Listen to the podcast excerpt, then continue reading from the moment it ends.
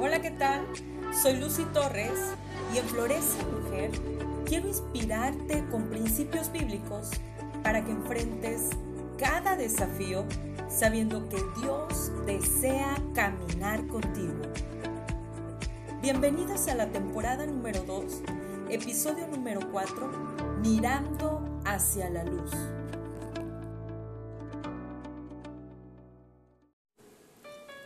Qué gusto que estés por aquí escuchándonos. Te recuerdo que estamos en una serie de episodios donde estamos platicando a qué llamo florecer. Así que te invito a que visites mi perfil de Facebook o de Instagram. Estoy como arroba florecemujer.pod. Ahí encontrarás un enlace que te llevará a unos imprimibles que quiero obsequiarte para que tomes notas y te ayuden a realizar compromisos reales contigo misma. Estos recursos podrán acompañarte en cada uno de los episodios.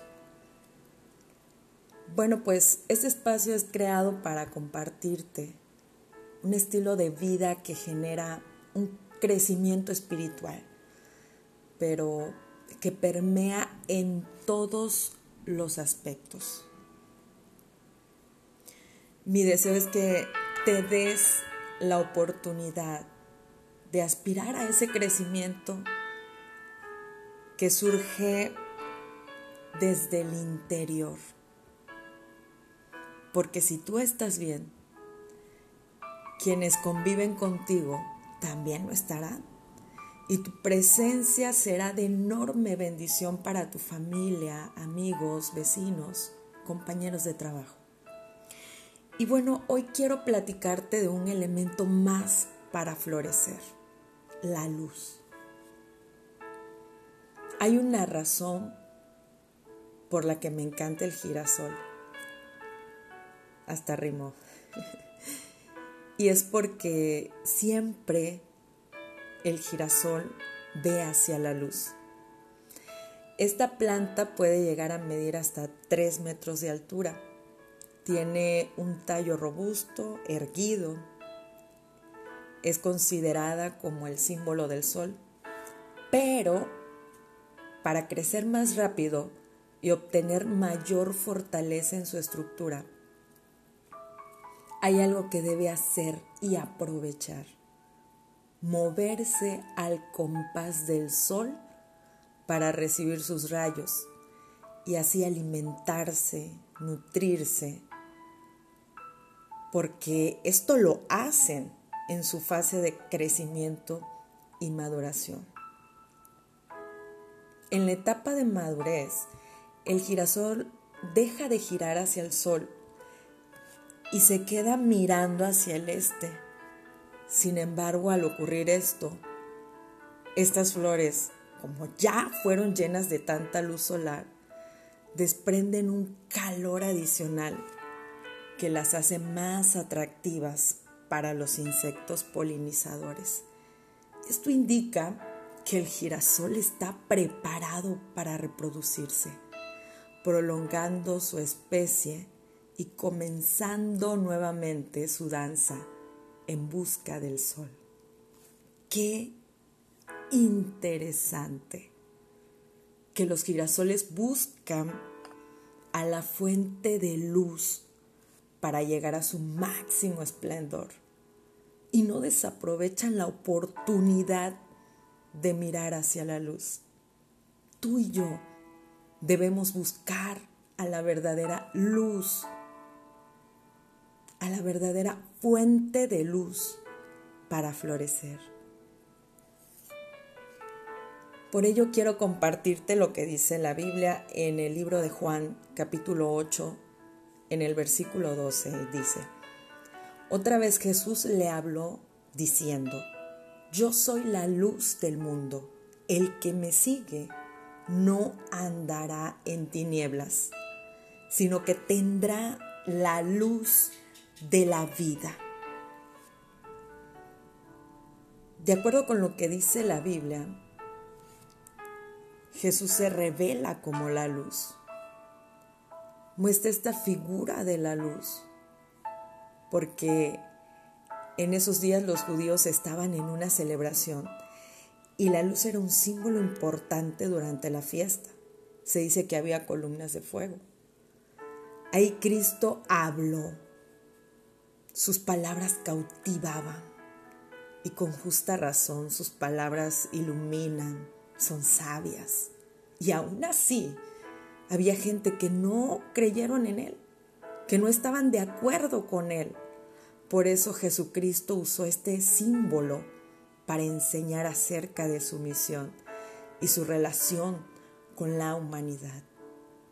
Jesús habla de dos cosas, de la luz, que es Él, Cristo, y de las tinieblas, es decir, lo opuesto a Cristo, todo aquello que no viene de Él que está en oscuridad, en penumbra, aquello que no es claro, aquello que se opone a los ideales de Cristo. Todo ello es caminar en tinieblas. Porque la oscuridad puede complicarnos la vida. Necesitamos todo el tiempo la luz. Sin la luz se paraliza todo, una empresa, un hospital, una ciudad. Al carecer de luz, se anda a tientas, sin visión, con peligros de tropezar y caer. Y Jesús es la luz que nos muestra el verdadero camino. Fíjate, los girasoles para crecer buscan al sol desde que sale, lo miran y van en dirección a la luz. Tienen una dependencia porque buscan crecer y florecer. Saben que si, sin esos rayos de luz pueden morir y vivir en tinieblas, porque las tinieblas conducen a la muerte. Y Jesús vino a proclamar vida y vida en abundancia. Él es la vida, la luz y nuestra salvación. Esa luz se nos ha dado desde que Cristo vino a la tierra y murió por nosotros, nos dio la oportunidad de aceptar su luz en nuestro corazón.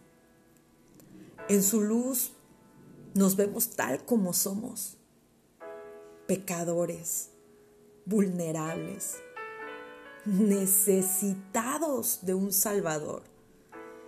Y cuando seguimos a Jesucristo, la luz verdadera, evitamos andar como ciegos, porque Él ilumina nuestra senda y sobre todo nos indica cómo vivir. Te preguntarás, ¿por qué necesitamos la luz para florecer? Porque no podemos dar algo de lo que carecemos no podemos dar paz cuando no la tenemos. No puedes dar amor cuando careces de ello. No puedes dar luz si no has tenido un encuentro personal con la fuente de luz que es Cristo. Ahora te pregunto, ¿es Cristo la luz de tu vida? estás mirando hacia Él. Dios quiere que le conozcas. Él no quiere ser una visita ocasional. Él quiere estar contigo todos los días. Mira a la luz. Aprovecha la oportunidad de mirar y buscar de la luz de Cristo para que en el tiempo de madurez seas esa antorcha que lleve la luz de esperanza a tu casa, a tu familia, a quienes amas. Tú puedes brillar en medio de la oscuridad. Quiero invitarte a orar. Vamos. Padre, en el nombre de Jesús, te doy gracias por aquel día que te conocí, aquel día que cambiaste la dirección de mi vida con tu luz. me mostraste tus senderos, un camino muy diferente del que seguía, pero me diste la valentía y la fortaleza de seguirte a pesar de las críticas, del que dirán, porque tu luz pudo más y me cautivó. Ahora te pido con todo mi corazón por aquella persona que esté escuchando este audio, que tu Espíritu Santo la inquiete para buscar de tu luz, una luz verdadera que transforma, que guía, que protege y que nos da vida eterna. Amén. Me despido de ti y te pido que me ayudes a compartir este podcast para bendecir a otras mujeres como tú.